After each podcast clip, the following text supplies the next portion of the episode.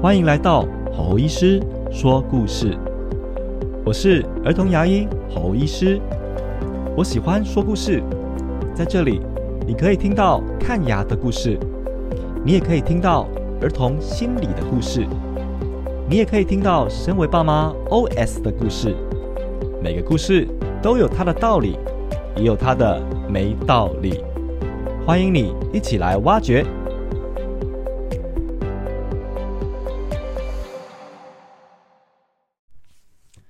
欢迎来到吼吼医师说故事。好，这是正式的第一集哦。好，跟大家自我介绍一下啊，我是吼吼医师，我是一个儿童牙医哦。儿童牙医呢，顾名思义，我们看的年龄层是比较小的。好，过大的大人我们是不看的哦。大概就是零到十八岁左右的儿童青少年啊，是我在帮忙看牙的对象。那我本身呢，是做 FB 粉砖起家的。大概经营了四年左右。那什么原因我要录 Podcast 呢？其实啊，呃，我很喜欢跟人分享我人生的体会啊。可是有时候那个体会稍稍纵即逝了，就想要打文章的时候呢，哇，打不出来了，有点可惜哦。但是呢，录 Podcast 的时候呢，够快，够及时，而且呢，在讲话的过程当中呢，其实可以带有个人的情感和温度哦，更能够把这个体会啊很好的表达出来。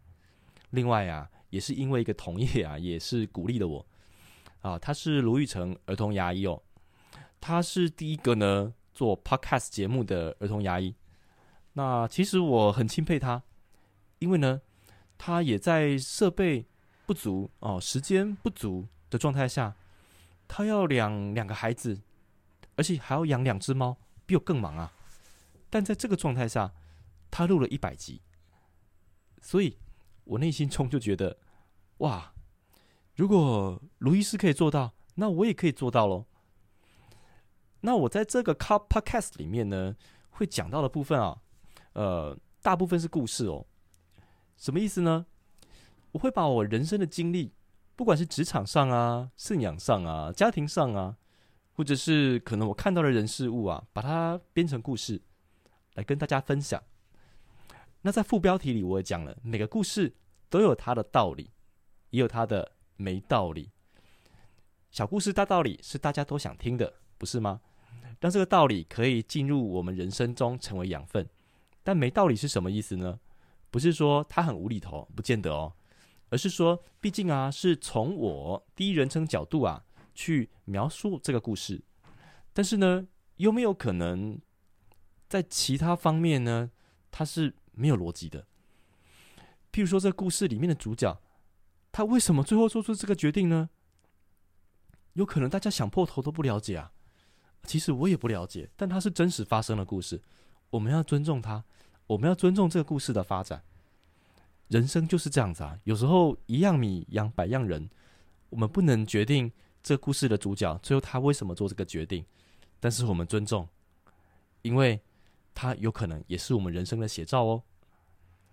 其实啊，呃，要很感恩啊，就是因为我人生当中发生了一个事件，所以啊，我就开始录了第一集啊。什么事件呢？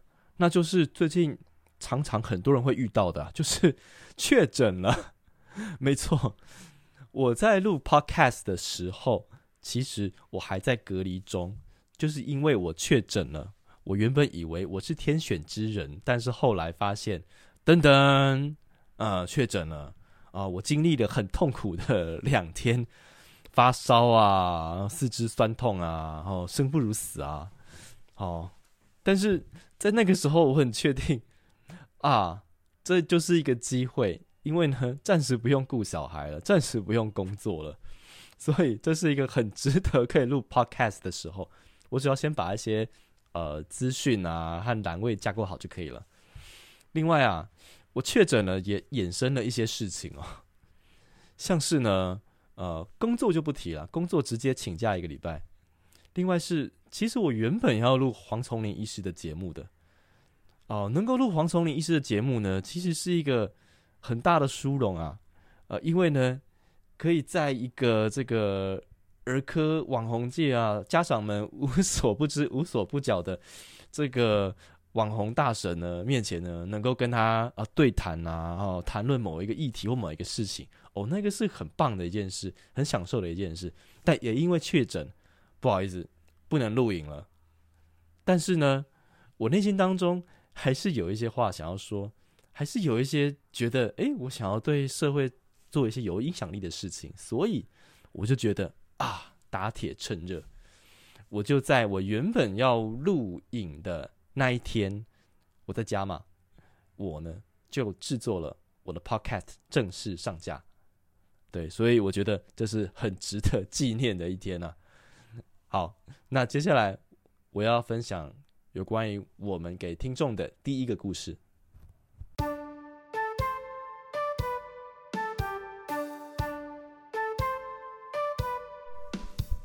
好，今天要讲述的故事啊，标题叫做“带来厄运的人”。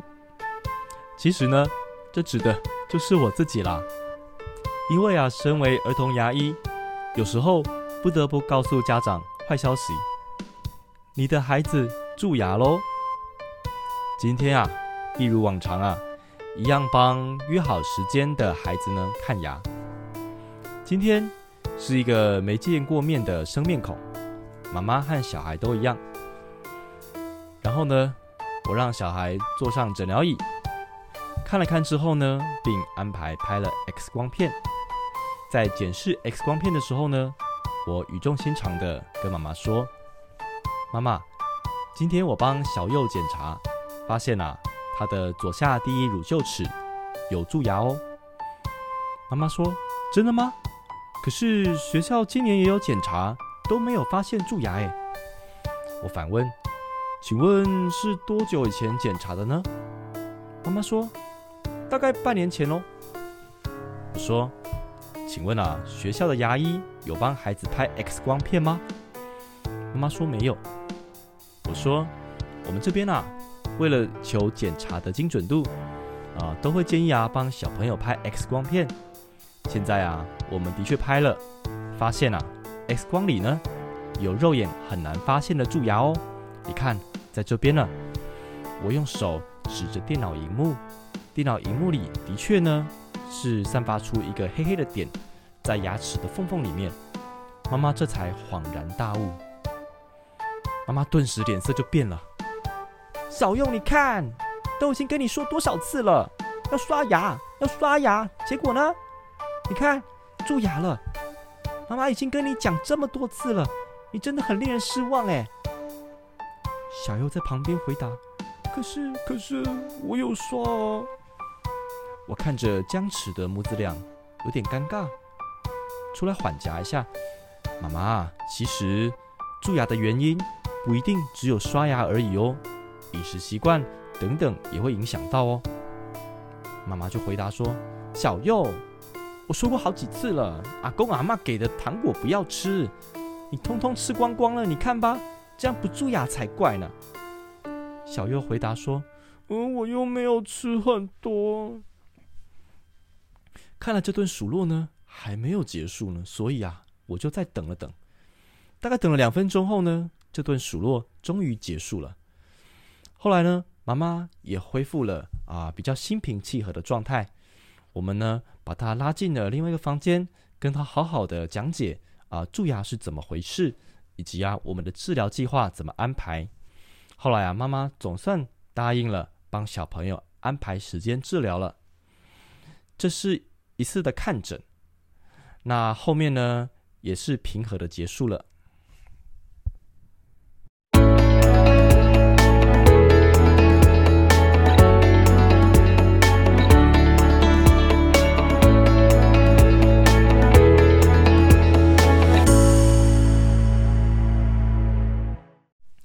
其实，身为一个儿童牙医啊，常常呢，这个会被贴标签啊，就是一个带来厄运的人啊。其实要带来看，真的需要很大的勇气耶，因为就是要被拿着放大镜来检视每颗牙齿，到底它有没有蛀牙呢？其实啊，甚至我们可以理解啊，有些人不想要看牙医，也是这个原因啊。因为呢，眼不见为净啊，不要让人看，我自己也看不到，那就永远都不会蛀牙啦。所以我也不得不佩服，也要鼓励和支持啊啊这些来看牙医的家长们啊，真的呢啊，你们的心脏都很大颗啊，而且呃，大部分呢，我觉得你们也都蛮正向的哦，因为呢，你要呃把这个审判的权柄啊交在我的手上，大概呢。就只能有两条路可以选了，一条路就是没事，太棒了，继续保持，拜拜，下次见。第二条路就是啊，你生病了，你的牙齿生病了，所以要治疗。所以呢，带来厄运的人呢，其实是一个自我解嘲。但对于啊，当牙医的我本身而言，它带来什么影响呢？其实会有影响的，因为呢，我们不断的在这样的氛围中工作。我们也必须要小心自己的心情、自己的情绪会不会被牵连？因为呢，我们是要帮别人检查啊，这个生命的存在嘛。那检查生病的存在的此时此刻，被得知的人不太可能有人心情是好的。所以呢，我们每天常常都要看很多的臭脸，哦，这是有可能的。而且家长有时候呢，不见得就是啊，怎么说呢？不见得是这么有礼貌啊。有时候不见得这么有风度。他可能会对小孩子生气，有可能会对自己生气，或是把气转在牙医身上，这都是有可能的。也就是说，我在告诉他们这一则对他们很这个牙气的痒痒的这个宣判的时候呢。另外，同时啊，我必须要小心会不会这个怒气啊泼到我身上来，所以这是一个非常很诡谲的一个气氛呐。所以呢，呃，一开始呢，初出茅庐的我呢，很不能习惯这个感觉，都会呢很想逃走啊。就是在我宣布了这个啊啊，你有蛀牙的状状态下，然后呢，我就想说啊，我好想赶快跑走哦，你是不是要把怒气宣泄在我身上？有时候怒气，他不见得马上宣泄在身上，他可能会利用，譬如说 Google 评论啊等等的评论啊，哦，然后呢再宣泄一番，这也是有可能的。然后 Google 评论之后呢，院长呢就会呢啊把人叫出来啦，啊啊某某某医师怎么回事啊？为什么被留负评了？发生什么事？但有时候我们一看就知道，家长其实是在宣泄怒气。是的，所以呢，情绪管理真的很重要。在这个时代，情绪管理，不管是家长自己啊，其实对小朋友也是一样的。接下来啊，是另外一个角度的解析哦。这边呢是要讲有关于政策的问题。那妈妈有提到说，诶，今年呐学校有检查过，诶，那为什么医师你发现还会有蛀牙呢？我就反问妈妈说，诶，学校牙医有没有帮孩子拍 X 光片？其实啊，我的内心已经有答案了。大部分的学校是不可能买一个 X 光机放在学校里的。那为什么会这么说呢？其实啊，现在啊，在全台湾这个学校啊，派牙医来啊帮忙口检这个部分呢，其实是蛮平常的。那在偏乡也渐渐有许多的牙医啊，也慢慢投入这一块。为的啊，就是希望可以降低小朋友的蛀牙率。不过呢，啊，毕竟学校的筛检，为什么叫筛检呢？就是它的准确度不可能是百分之百，但至少我们发现有可疑的部分，就带来诊所做复检。所以啊，筛检仍然可能是有漏洞的。但是啊，啊，对于政策的这份心意啊，啊，学校推动政策这个心意呢，我们是心领了。那。甚至有家长说啊，诶，那拍 X 光片为什么要拍 X 光片呢？是这样的，因为啊，有一些牙齿的缝缝角角里面啊，其实肉眼是看不到的。我们想想看，一个牙齿，它扣除牙根扎在这个呃牙床骨里面呢，牙齿呢大概呀会有五个面啊啊是可能会被蛀死的。但是我们大部分的人类只看到一个面而已，那其他四个面。就有可能需要 X 光片来辅助来拍摄哦。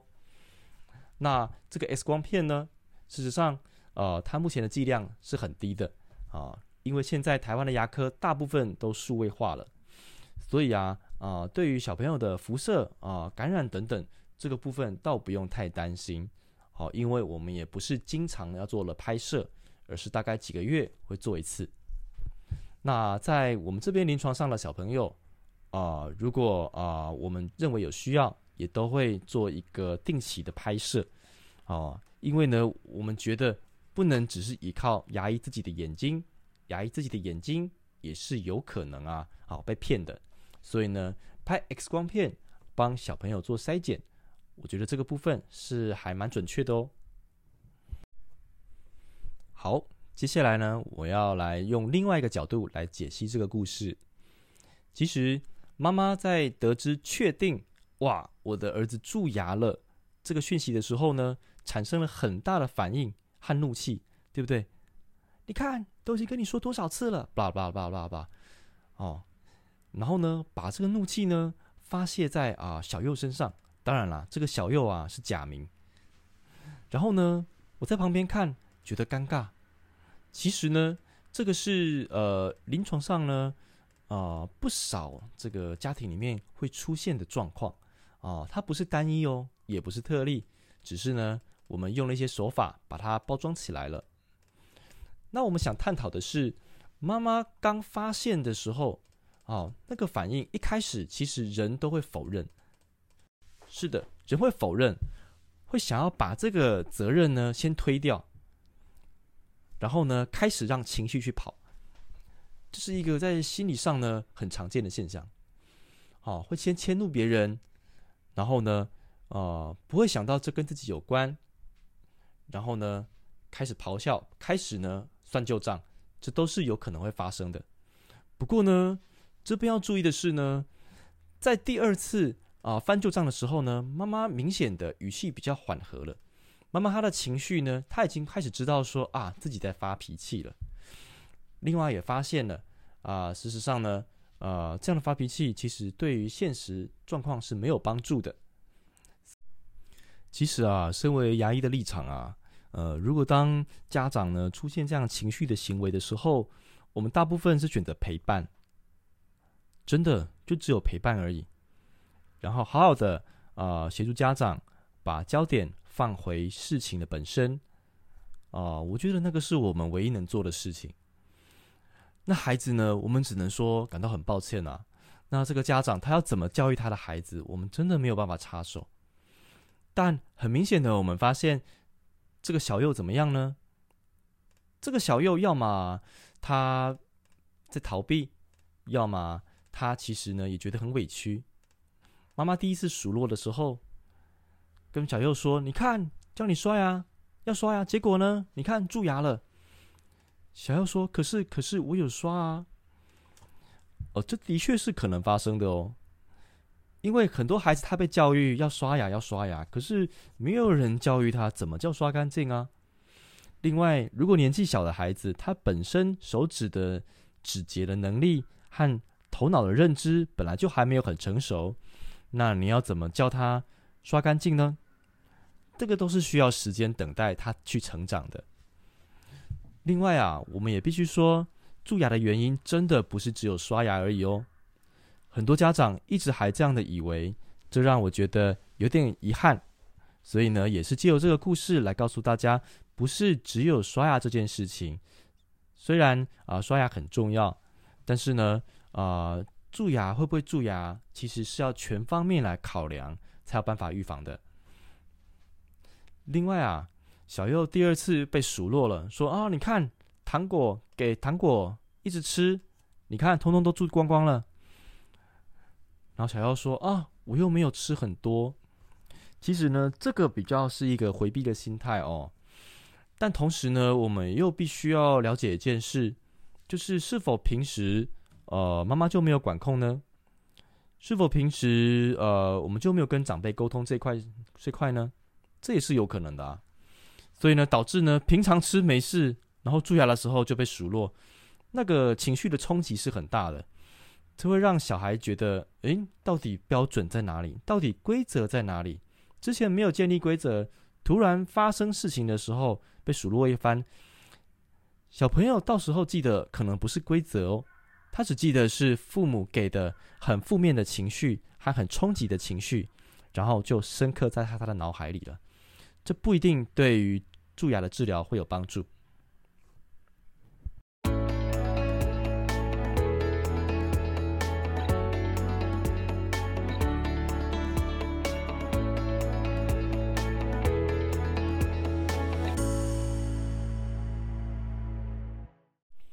听完了这则故事，你觉得有道理还是没道理呢？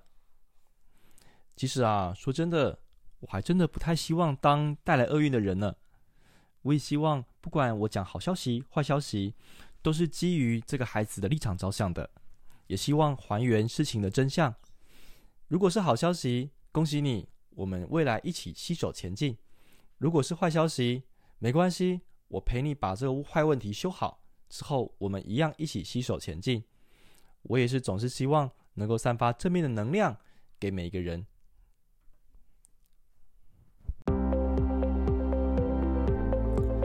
这里是好好医师说故事，那我们就下次见喽，拜拜。